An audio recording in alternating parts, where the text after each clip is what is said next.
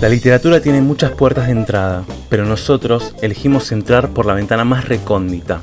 En este podcast, un escritor elige cinco cuentos y charlamos sobre ellos a partir de una consigna. Hoy es el turno de Agustina Basterrica y los textos elegidos son Lejana, de Julio Cortázar, Sombras sobre vidrio esmerilado, de Juan José Saer, Amor, de Clarice Lispector, Una vista del bosque, de Flannery O'Connor, El mundo de arriba y el mundo de abajo, de Mónica Ojeda. Bueno, mi consigna, Agustina, es la siguiente. ¡Ah! ¡Qué miedo! Bueno, vos sos curadora, estudiaste arte. Tienes que dar una muestra de arte con estos cuentos. Sí. Hay que ponerle de epígrafe o de pie a obras, esculturas, eh, pinturas. A cada cuento, una obra de arte distinta. Tenemos que armar esa muestra. Dale. Me encantó. Así que, Hermoso. ya, Vamos. Agustina Basterrica sobre los cuentos que eligió. Si querés, podemos empezar con el cuento de Flannery O'Connor. Perfecto. Un cuento de Flannery O'Connor, que es una de mis autoras favoritas, que se llama Una vista del bosque, que no es un- su cuento más famoso, pero a mí, cuando lo leí, lo que me pasó fue que me generó un golpe en el pecho. Fue, hay literatura, por ejemplo, como la de Borges, que me generó un placer intelectual, ¿no?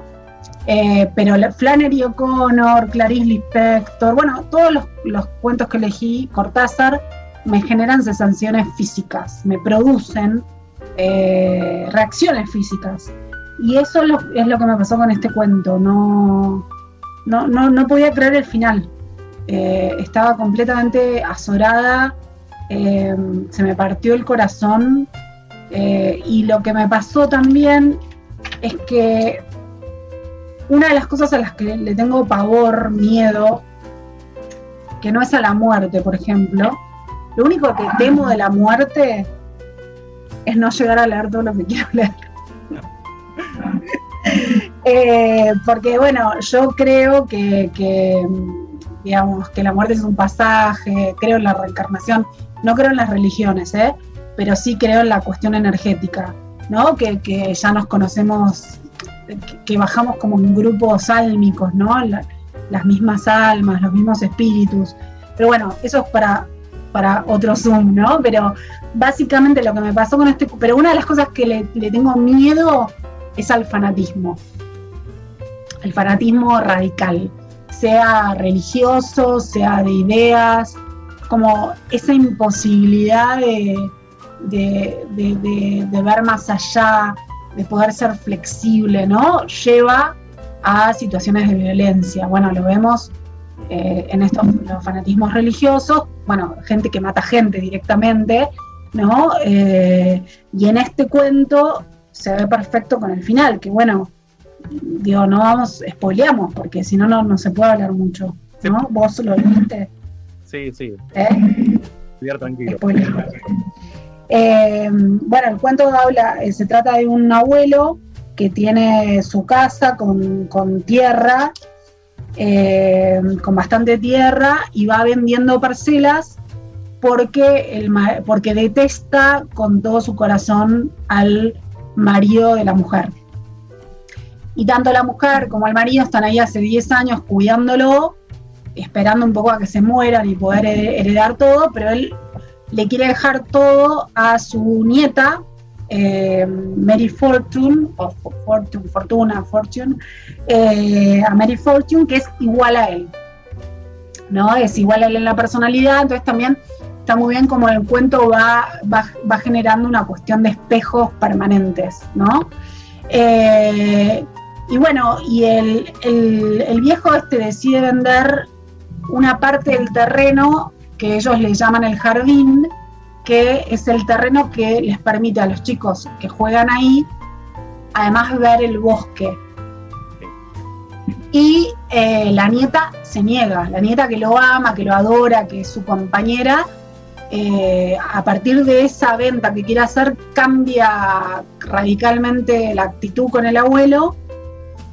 Y el viejo, por este fanatismo, por este por esta ceguera que tiene, por este odio que tiene contra el marido de la mujer, de la hija, perdón, el marido de la hija, eh, decide venderlo igual. Y discuten con la nieta y él la termina matando. Y ese final es una cosa, es una cosa que no se puede creer. No, no. Eh, la imagen, ¿no? La cabeza sobre la piedra. Punto.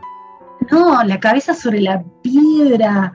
Eh, y lo que pasa, toda la simbología de ese bosque, ¿no? No, es, tremendo. Y la obra que se me ocurre es una obra muy tremenda también de, Francis Bacon, eh, que se llama, ya te digo cómo, que no me acuerdo el nombre claramente, porque tengo memoria horrible. A mí lo que me llama la atención de ese cuento es cómo la cuestión del nombre, cómo la, eh, la nieta a medida que se va separando del abuelo, le va, le va marcando que ya no es Fortune, sino es Pitts, algo así con el apellido. Me parecía súper bien manejado el tema del apellido. Sí, totalmente, que al final dice soy 100% Pitts, como la, el enfrentamiento absoluto, ¿no? Y además una eh, nueve años. ¿Cómo? Una nena de nueve años. sí, sí, sí, con una personalidad ah. tremenda. Construida la, la pintura que te quiero decir, que me gustaría asociar a este cuento, retrato de Inocencio décimo. Mirá lo que es.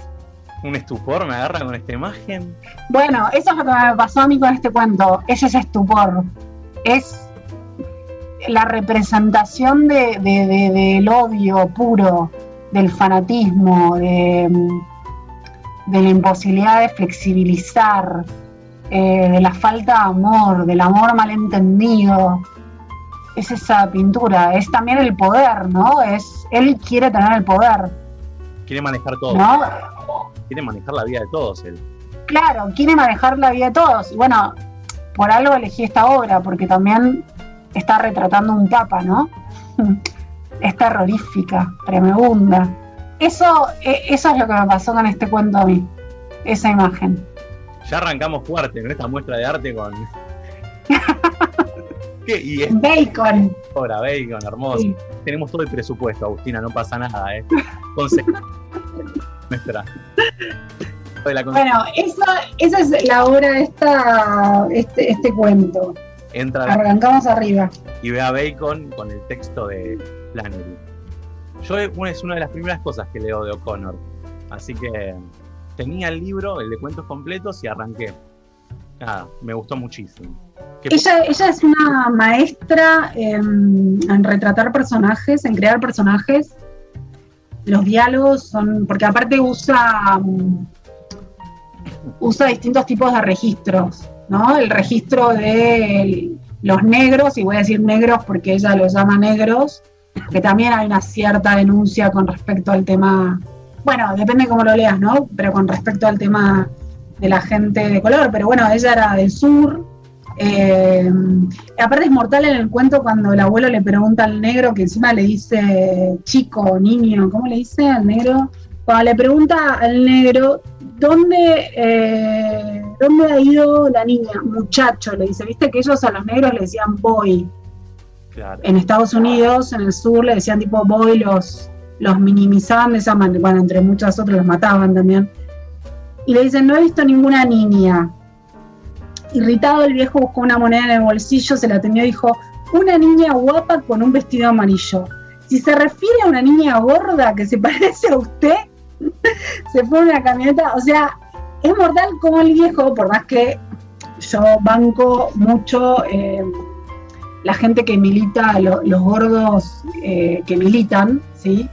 Eh, bueno, es muy gracioso como el, negro ve otra cosa, el, viejo está completamente embelesado por la nieta y aparte esta cosa del espejo, ¿no? De se ve él, se ve su mejor parte eh, y no puede ver, por eso digo el amor enfermo o el amor truncado, ¿no? Porque no puede, no puede ver a la nieta como es realmente. Amor Sí, total. Eh, con todas sus maravillosas, con, todas las cosas maravillosas y sus limitaciones, porque es una, una nena, bueno, nada, un ser humano. pero me mató esa, esa diferencia, ¿no? Que la ve hermosa y el negro la califica solamente como gorda. Es, maravilloso lo que hace esta mujer. Leete si podés. Bueno, el cuento más famoso, más famoso de ella es em, Un hombre bueno es difícil de encontrar. Ese es otro cuento que para mí es la definición de Cortázar. Viste que Cortázar dice que un buen cuento se gana por nocaut y una novela por puntos. Bueno, Flannery O'Connor te da knockouts y knockouts por todos lados. Y ese final del, abuelo matando a la nieta es un knockout, es el cross a la mandíbula de Art también, ¿eh? Bueno, y el de un hombre bueno es difícil de encontrar, ni te lo voy a contar, pero es otro recontra knockout, el final. Queda ahí. Me gusta mucho eh, el nombre, Flannery O'Connor, es como, ¿viste esas cosas? Sí, no, aparte ella era un personaje, criaba pavos reales, criaba todo tipo de aves, pavos reales, era fanática de las aves de hecho, en sus cuentos aparecen mucho las aves. Y nada, era muy personaje. Pero bueno. Vamos a seguir. Una de mis favoritas. Sigamos. Vamos con uno de mis cuentos favoritos de toda la literatura del mundo universal. Adivinar, a ver si le pego. ¿Qué? Sí, dale. saber? Sí, es, vamos. Mirá lo que es, mirá las anotaciones, por favor. ¿Ves? ¿Cuántas veces lo habrás leído, no?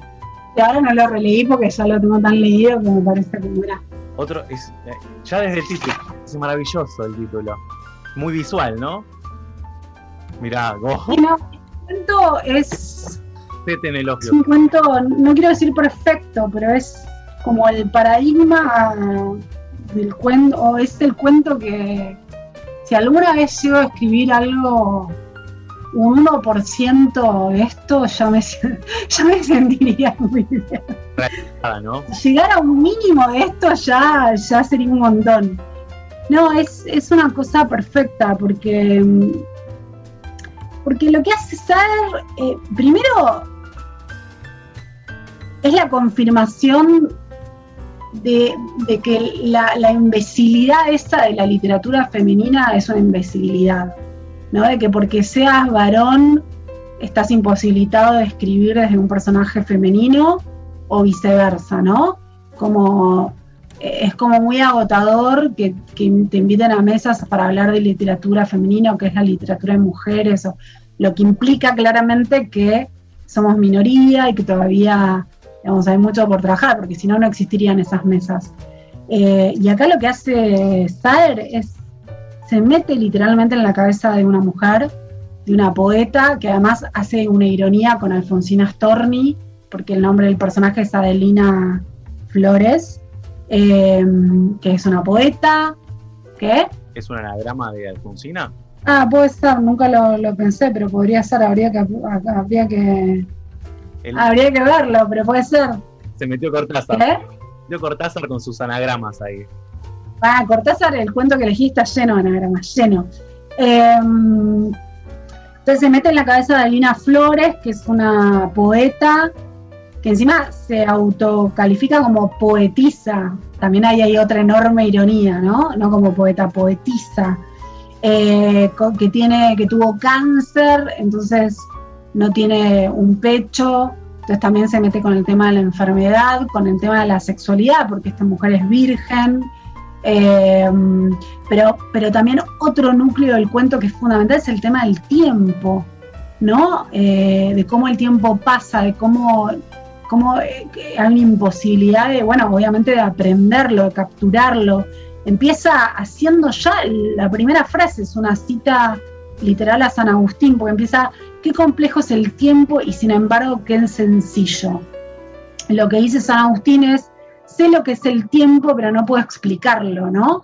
Eh, entonces ya ahí hay un link a San Agustín. Claro, dice eso, ¿no? si, me lo si no me lo preguntan, no sé, pero si me lo preguntan, no sé explicarlo, algo de eso, ¿no? Tal cual.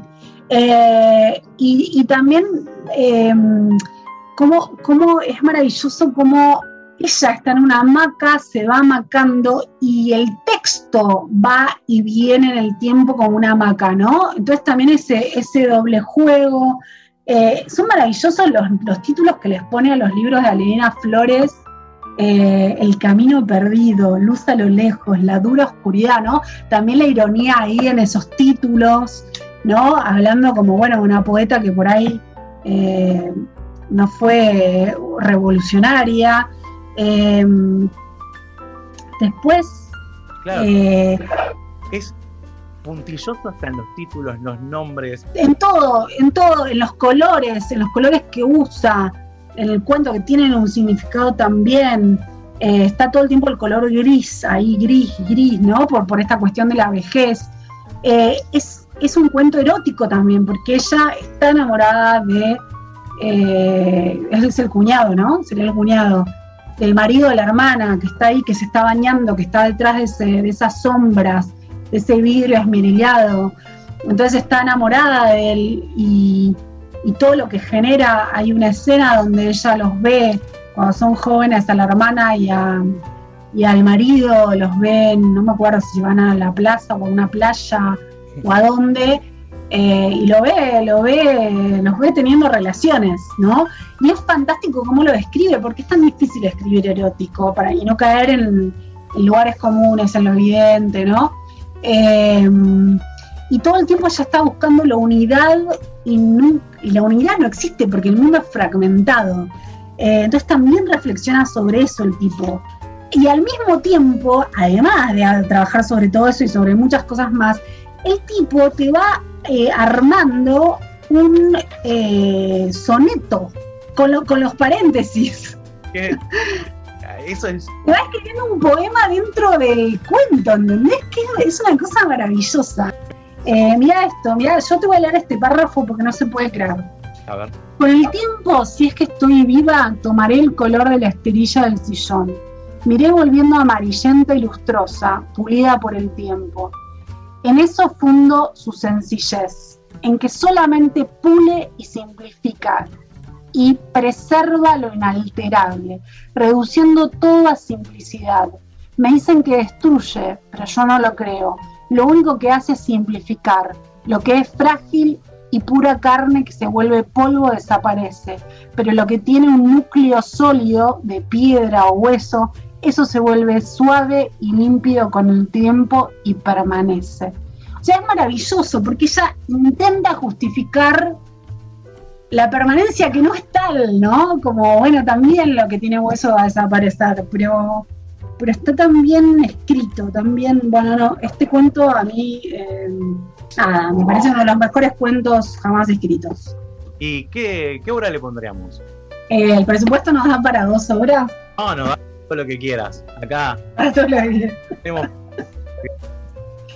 Bueno, la primera obra es, yo esta, este link lo había hecho en un artículo que escribí em, para la revista Crisis, que hablé de este cuento, hablé de la obra que te voy a decir ahora y hablé de la película mm, que no sé si la viste, te la recomiendo, eh, Hierro 3. ¿La viste esa película? La del coreano. Sí, bueno, alucinante. Bueno, y la obra de la que hablé, que la relaciono con esta, con este, con este cuento, es de Bernini, El éxtasis de Santa Teresa. Mira la cara ahí de Santa Teresa. Ahí tienes una imagen de la cara. ¿Cómo, cómo hicieron esto? cómo hizo este hombre Bernini, que es una cosa también, es uno de mis escultores favoritos. Mirá lo que, o sea, eso es mármol, ¿me entendés? Y mirá la cara, el rostro de, ex, de éxtasis, de orgasmo contenido o no, ahí. Qué maravilla. Bueno, la elegí obviamente porque es una escultura erótica, ¿no? Pero también el ángel nunca la toca a ella. Y ella Digamos, no, es un erotismo corporal, es un erotismo, bueno, en este caso, llamémoslo sagrado o místico, y en el caso de, Adelina, en el cuento, también es un erotismo eh, que nunca, nunca se va a concretar. Y el, erotismo está en, ese deseo, ¿no? Es en ese deseo que nunca se va a concretar. Entonces me parece que, tanto la obra de Bernini como este cuento trabajan muy bien eso, el placer que se siente por la fantasía que nunca se va a concretar. Este, bueno, y la otra obra que relaciono con, este cuento, Fragonard el columpio. Y la relación por la sutileza, ¿no? Porque esta también es una, es una obra erótica. ¿sí? Ahí atrás el que la columpia es el marido y el que está ahí escondido es el amante. ¿sí? Y es evidente que es el amante, pero por la sutileza de que ella se le sale el zapato. No sé si ves ahí. ¿Y cómo? No entiendo. ¿Entendés? ¿Por qué? ¿Por qué nos damos cuenta que es el amante por el zapato? Porque el amante está escondido entre las plantas. O sea, vos como espectador ves a los tres. Sí. Pero en realidad el marido que está atrás, que está prácticamente a oscuras, el que la columpia a ella, no lo ve al amante. Y el amante le está estirando un brazo, ¿no? Lo que implica que, bueno, claramente la desea. Y ella le tira un zapato, ¿no? O sea, de alguna manera le está mostrando el pie desnudo, que para la época era un montón. Eh, Ah, y me encanta la, la sutileza de, de esta obra, porque, bueno, es erótica. Y también está hablando de un trío, por más que en el cuento son dos mujeres y un hombre, pero bueno, es un vínculo de tres. tres, triángulo. Y está esta cuestión de, bueno, que está el erotismo, pero no hay, no se tocan. eh, y la cuestión sutil, ¿no? No es que el pintor eligió, no sé, ponerla a ella en bolas y ¿no? que ya no sería erótico, sería porno. Eh, en este caso están esos detalles que, bueno, uno como espectador puede decir, ay, qué linda esta obra, pero después si te la pones a mirar un poco más te das cuenta, bueno, de que está hablando de otra cosa, está hablando de, de una infidelidad. Tenemos las, Las dos. dos. Perfecto. Baratitas las obras que elegí, ¿eh? Ah, pero, tenemos presupuesto infinito. Infinito. Bueno, y eh, vamos con Amor de Clarice Lispector. Ya, bueno, mira todas las anotaciones que tengo en este cuento. A ver, Clarice Lispector es una de las autoras más personales que conozco. Tiene su literatura, es completamente original y auténtica y es inimitable. O sea, vos lees un cuento, a mí me pasa que leo un cuento de Clarice y sé que es Clarice, no tengo, que saber el, nombre del autor. Reconozco a Clarice. Y lo que tiene es que siempre me sorprende, siempre me sorprende por dónde va. Va por lugares insospechados siempre. Por ejemplo, en La Pasión según GH, que es una de sus novelas, bueno, la- una de las que a mí más me fascinan, el argumento es simplemente una mujer que entra al cuarto de la empleada doméstica y ve que la empleada se fue, la, la dejó, digamos, renunció, y ve una cucaracha y ella entra y mata a la cucaracha y eso es toda la novela. A partir de esa cucaracha, que obviamente es una resignificación de la metamorfosis de Kafka, ¿no? Lo puedes leer de- desde esa lectura, pero a partir de esa cucaracha, la tipa te, te- te escribe una novela, una novela con un nivel de profundidad y reflexiones que yo nunca leí. Aparte de que su prosa es bella, es bello, es bello como escribe.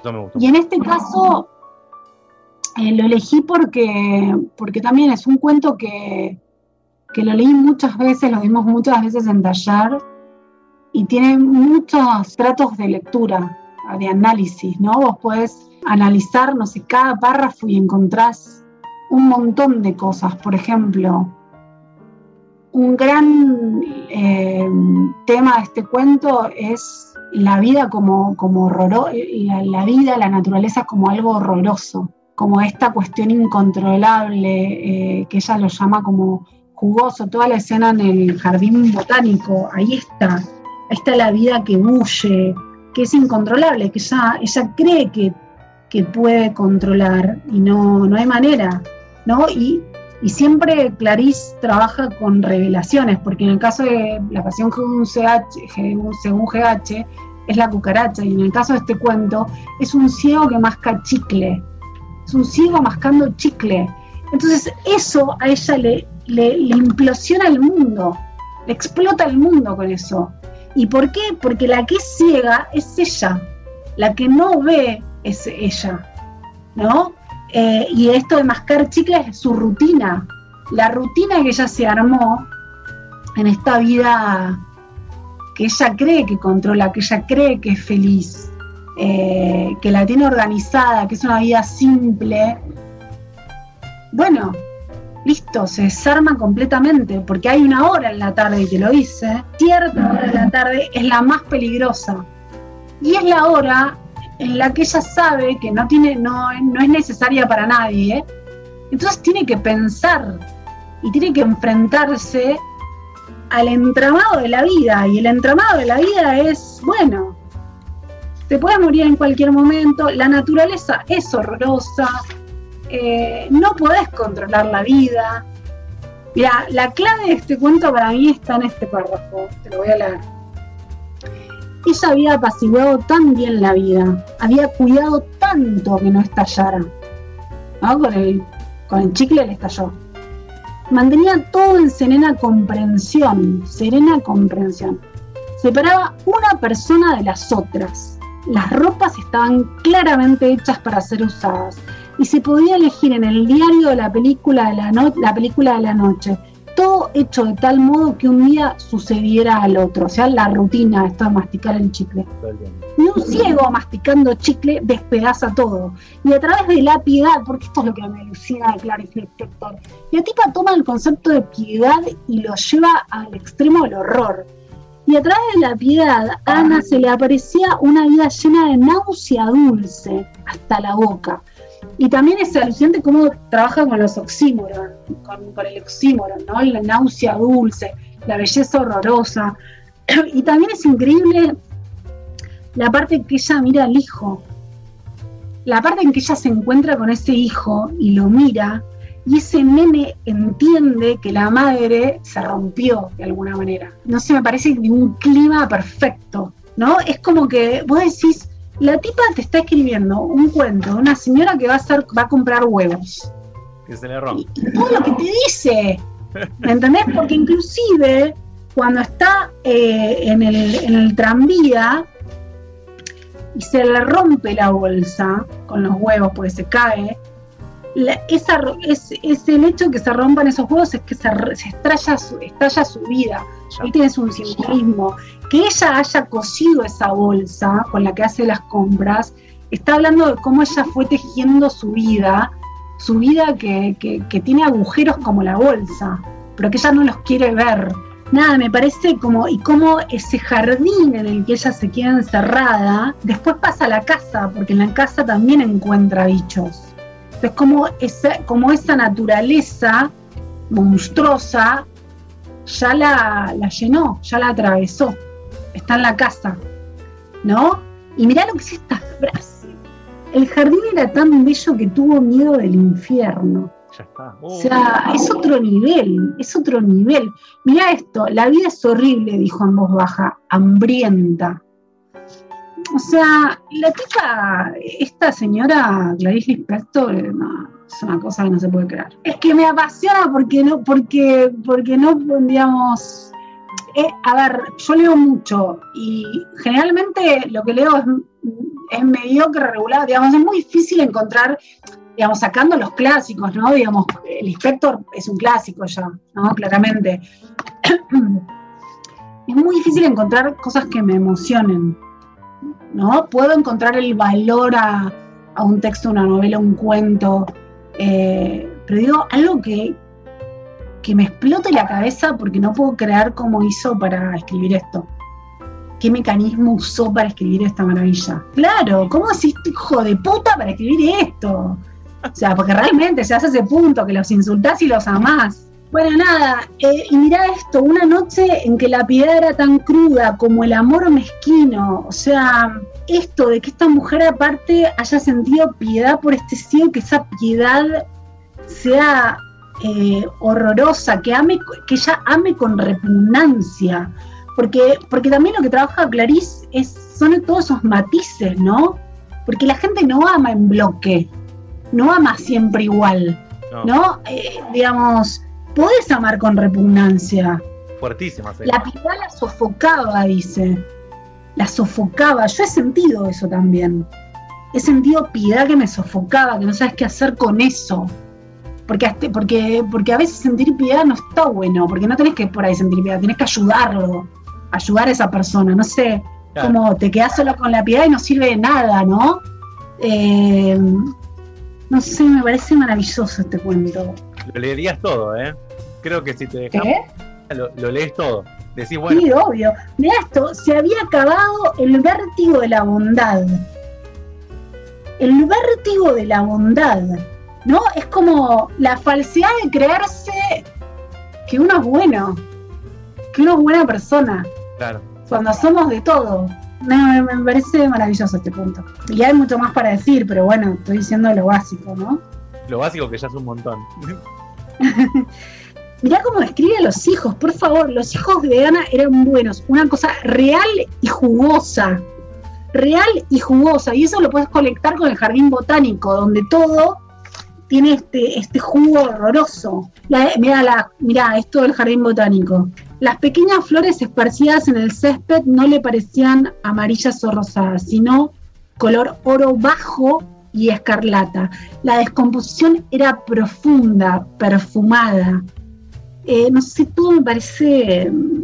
La moral del jardín era otra, porque claro, lo que ella está hablando es que en la naturaleza no hay moral, no hay piedad, no hay moral. La, naturaleza nos ignora, no les importa que nosotros pensemos, reflexionemos y escribamos cuentos. ¿Entendés? No les importa. Es natural. Bueno, es una cosa impresionante. ¿Y qué obra le pondríamos?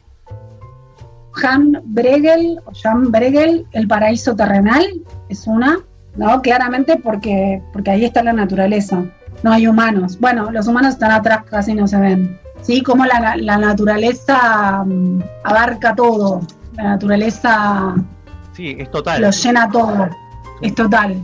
Es un cuadro total. Y nosotros somos nada, un mínimos. Y ahí atrás, casi imperceptibles. Sí. Nunca lo hubiese pensado con un cuadro así. Me sorprendió. Y también otro cuadro, o sea, este linkearlo con el Jardín de las Delicias, obviamente. ¿Qué muestra nos estamos armando, eh? ¿Viste? ah, ¿y sabes qué? Te puedo mm, hacer un link con la obra de Flannery O'Connor de otro artista que me acordé. Dale, obvio. ¿Cuál sería? Doris Salcedo, pone camisas. Bueno, esta es una artista colombiana que también es una de mis favoritas. Y ella trabaja así, que es un arte bastante minimalista y trabaja con la violencia. Bueno, obviamente el cuento del Flannery O'Connor tiene que ver con la violencia. Ella trabaja más con la violencia estatal, ¿no? Y estas camisas representan eh, una masacre, no me acuerdo ahora exactamente si eran en bananeros o, bueno, una masacre del pueblo. Y esas camisas son las camisas dobladas de los obreros y planchadas por sus mujeres y atravesadas con estos palos, ¿no? Como el, símbolo de la violencia y los desaparecidos, eh, porque no todas las pilas tienen el mismo tamaño de las camisas. Y trabaja de esa manera, es impresionante la obra de ella. También tiene otra obra que eh, es impresionante, que es ah, Sillas Vacías del Palacio de Justicia y en el Palacio de Justicia, en Justicia, no me acuerdo el año, pero hubo un atentado que mataron a un montón de personas ahí adentro. Entonces ella hizo esta instalación donde en la conmemoración de la muerte, del asesinato de esta gente, a, cada, en, en cada minuto de cada disparo iban tirando una silla por el techo y quedaban colgando. Esas sillas obviamente simbolizan a, a toda esa gente que se mató. Qué momento. Eh, sí, es tremendo, es, excelente la obra de ella. Y lo que más admiro, bueno, hasta donde sé es que ella si, si vivía en Colombia o sigue viviendo en Colombia, no sé si seguirá, que es hiperviolento vivir ahí, además de hacer arte ahí y estar denunciándolo, ¿no? Está todo el tiempo denunciando. Totalmente. Así que bueno, ese link que me acordé. Bueno, vamos con el de Ojeda. Dale, ese contame porque no lo leí. Bueno, este cuento de Mónica Ojeda es sobre un padre que, al que se le muere la hija y la revive con las palabras, pero la revive mal. Eh, y no es un cuento de terror, pero sí es un cuento truculento, pero además es profundamente poético, tiene muchas frases muy bellas y hace todo el tiempo el link ella con la cuestión andina, porque en este libro trabaja con mitos andinos, me parece también un hallazgo eso, Entonces aparecen los chamanes, aparecen los animales totémicos, aparece el puma, el águila, el cóndor, la serpiente. y también lo, bueno de este cuento es que ella todo el tiempo en el cuento reflexiona sobre el acto de escribir también. Entonces hay un metatexto, ¿no? De lo doloroso que es la experiencia escritura, ¿no? Que también es de alguna manera crear o revivir o de hecho, el cuento empieza con la, con la frase, esta escritura es un conjuro, ¿no? La escritura como un conjuro. Mirá lo que es esta frase. El frío es una araña que teje sobre la piel desprotegida de los hombres. Esa es una frase, con él. Es muy buena como escribe, es una chica súper joven, además tiene 32 años y tiene una escritura sumamente personal. Tiene dos novelas también. Tiene dos novelas, sí. Y además eh, puedes hacer una lectura mm, bíblica, porque ella hace un sincretismo entre lo que es, bueno, todo lo andino, estos mitos, y también está, lo puedes hacer una lectura como, bueno, religiosa, ¿no? Porque puedes pensar que este hombre, el padre de esta chica, que se llama Pedro, encima Pedro, piedra, ahora de la iglesia, va haciendo su via crucis, porque bueno, la va llevando al, como a la cima de un volcán. Va haciendo su via crucis y, y nunca, nunca resucita como Cristo, digamos. Es una resucitación, digamos, la hija no termina de resucitar. Entonces también puedes hacer esa lectura. Eh, y bueno, no sé, está, es un cuento que está muy bien y aparte yo siempre trato de recomendar a algún autor contemporáneo, ¿no? Y si es mujer, todavía mejor. Em, y en este caso se cumplen las dos condiciones. Así que por eso también lo recomendé, porque tiene muchas, también muchas posibilidades de lectura, porque me dio a mí mucho placer leerlo y porque tiene todas estas, em, bueno, y porque me emocionó, porque me pareció muy triste como cuento. Y lograr eso en una lectura es muy difícil. ¿no? Lograr que un cuento te entristezca. Brillante como escribe esta chica. Lo recomiendo mucho. No es para todo el mundo porque es una, escritura eh, muy poética y eso hay, veces que hay lecturas que no les gusta. Pero bueno, es para la gente que la sepa apreciar, ¿no? Claramente. Yo ya, la voy a leer, la tengo ahí esperando. Este, así que pronto leeré y bueno, recuperaré esto. ¿Qué obra le pondríamos a Mónica Ojeda? Dorotea Tanin, con dos Ns. La obra es la de las nenas con el girasol, que no sé cómo se llama. Con este girasol gigante en el medio y estas dos chicas, una tiene el pelo para arriba, las puertas. En este cuento hay algo inquietante, que es esa nena muerta y revivida, que no es natural, y porque en ese cuadro claramente, claramente es inquietante. Esas nenas son inquietantes. Las dos. Eh, sí, hay, algo ominoso en el, cuadro, en el cuadro y en el cuento, ¿no? Por eso lo elegí, porque los dos me producen, además de la tristeza, que el cuadro ese también me lo produce, porque hay algo ahí de la inocencia perdida, ¿no? De, esas nenas que, no sé, algo les pasó por el cual ya no son más nenas, porque hay una que está desnuda prácticamente, no sé si la rubia. Sí, la que están viendo para el otro lado, la que no mira. Claro la que no mira, ¿no? Que también, bueno, lo puedes percibir con esa puerta entreabierta, que es sugerente, con, ese, con esa pared que está agrietada, ¿no? Con ese girasol anormal que está ahí. Hay algo en este cuadro que, habla para mí de la perversidad y de lo ominoso.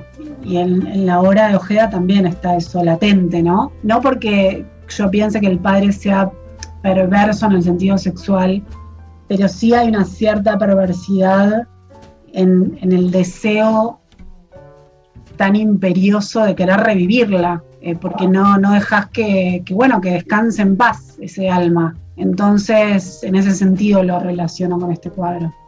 El cuadro se llama Una, a ver, ahí lo tenía, perdón. Una pequeña música nocturna y es de... Dorotea Tanning. Perfecto. Sí, sí, bueno, ya me lectura pendiente y volver a ver el cuadro. Así que vayamos al, último, al querido. Bueno, vayamos al último, eh, que es Lejana de Cortázar. Bueno, Cortázar es uno de mis autores favoritos. eh, permanentemente estoy releyéndolo. No leí igual toda su obra, pero, pero bueno, cada tanto damos sus cuentos en talleres y las releo. Y me parece, mira lo que es la babada del diablo, todo lo que... ¿Lo ves? Sí, sí, lo tenés, pero... Re la vida. Y elegí Lejana y en otro, por ahí las babas del diablo eh, me parece un excelente cuento, o, El perseguidor, me parecen cuentazos. Pero elegí Lejana porque cuando leí este cuento por primera vez, eh, lo que me pasó cuando llegué al final es que dejé de respirar. Otra vez lo corpora, eh, lo que al principio. Y fue patente, fue, ¡Ah! ¿cómo pasó esto? Bueno, esa fue mi primera reacción cuando leí este cuento y no lo voy a creer. Y después, con el tiempo, cuando lo analicé, mirá también esto, mirá todas las marcas que tiene de análisis. Acá estamos viendo los libros de Agustina que están completamente escritos por todos lados, marcados. Por todos lados no sé, hay, más texto de ella que, del autor casi. Tenemos Claro, cuando lo, leí para, analizarlo en los talleres, le encontré mm, otro cuento en el sentido de, bueno, todo lo lúdico que tiene Cortázar, que para mí es, es básico en su literatura, ¿no? Acá juega con el anagrama de Alina Reyes. Bueno, por ejemplo, anagrama está lleno, por ejemplo, el título Lejana lo puedes pensar como la palabra ajena, ¿no? que también hay una cuestión de ajenidad. Eh, diario de Alina Reyes, Alina Reyes lo puedes leer como la reina, que ya también se, ¿no? hay un, tema con la reina, yo qué sé. La reina ahí, puntos suspensivos. Y le puntos suspensivos, porque la reina ahí, tal cual. Cuando hice el retrato de, eh, retrato de, Dorian Gray, lo puedes pensar como otra reina llora. O sea, está todo el tiempo eh, jugando con eso, con la otredad, porque los anagramas no son, bueno, te meto cualquier palabrita para jugar, sino que tienen un sentido eh, que va con el cuento, ¿no? Por ejemplo, pupila de, la, de mala casa en Jujuy, lo podés pensar el anagrama como Alina es, es la lejana. Después, pará porque había sacado más. Sí, al principio empieza con eso de los anagramas. Todo el tiempo. La cara de Renato Viñez lo puedes pensar como otra es la reina Alina, reina sola y dueña, otra daña a Alina, soy la reina, la reina y dueña. Bueno, no sé. Entonces tenés millones de anagramas que es impresionante, eh, pero aparte, bueno, eh, cómo, cómo elige relatarlo, ¿no? Con esta, con esta cadencia del diario. Eh, no sé, me parece tan, tan maravilloso lo que hace este hombre.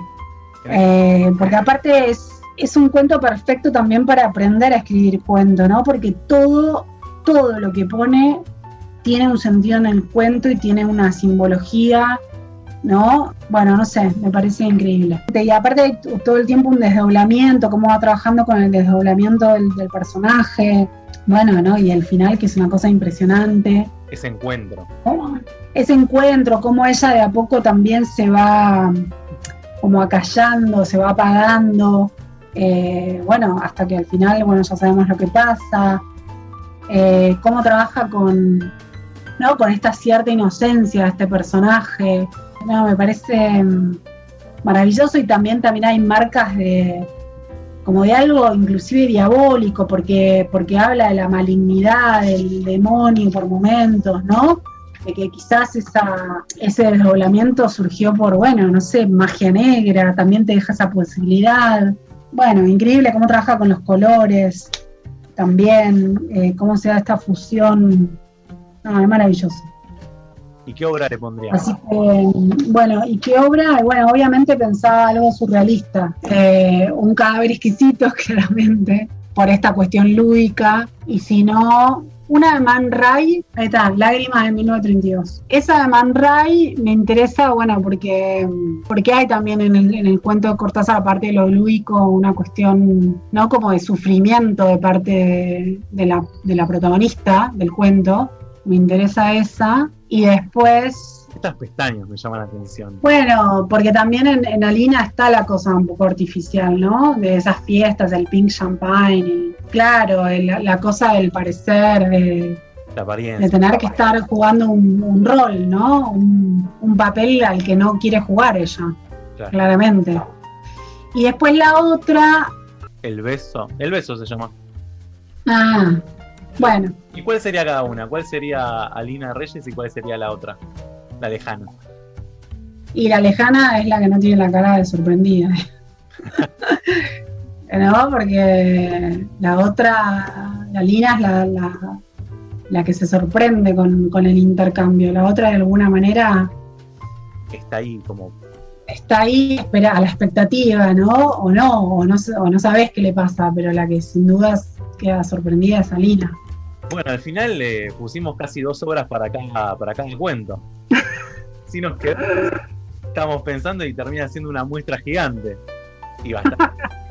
Así que esta es tu muestra, Agustina, con tus cuentos, los cuentos que elegimos, que fueron este, Lejana de Julio Cortázar, Sombra sobre vidrios lado de Saer, Amor del Inspector, Una visita de bosque de Stanley O'Connor y El mundo de arriba y El mundo de abajo de Mónica Ojeda. ¿Le pondrías un nombre a esa muestra? ¿Se te ocurre algo? Grandes cuentos que no debería leer. Por Agustina Basterrico. Bueno, perfecto. Claro, y que, en realidad uno vea las obras y que esas obras sean el link de los cuentos. Perfecto. Bueno, así nos quedó nuestra obra. Un título medio choto, pero bueno. no se me ocurre otro. Porque habría que llamarlo tipo luminoso, eh, ¿no? Eh, no sé, no sé, no, no, en esos cuentos y esas obras, Agustina, no, es necesario ni el título. Ya está.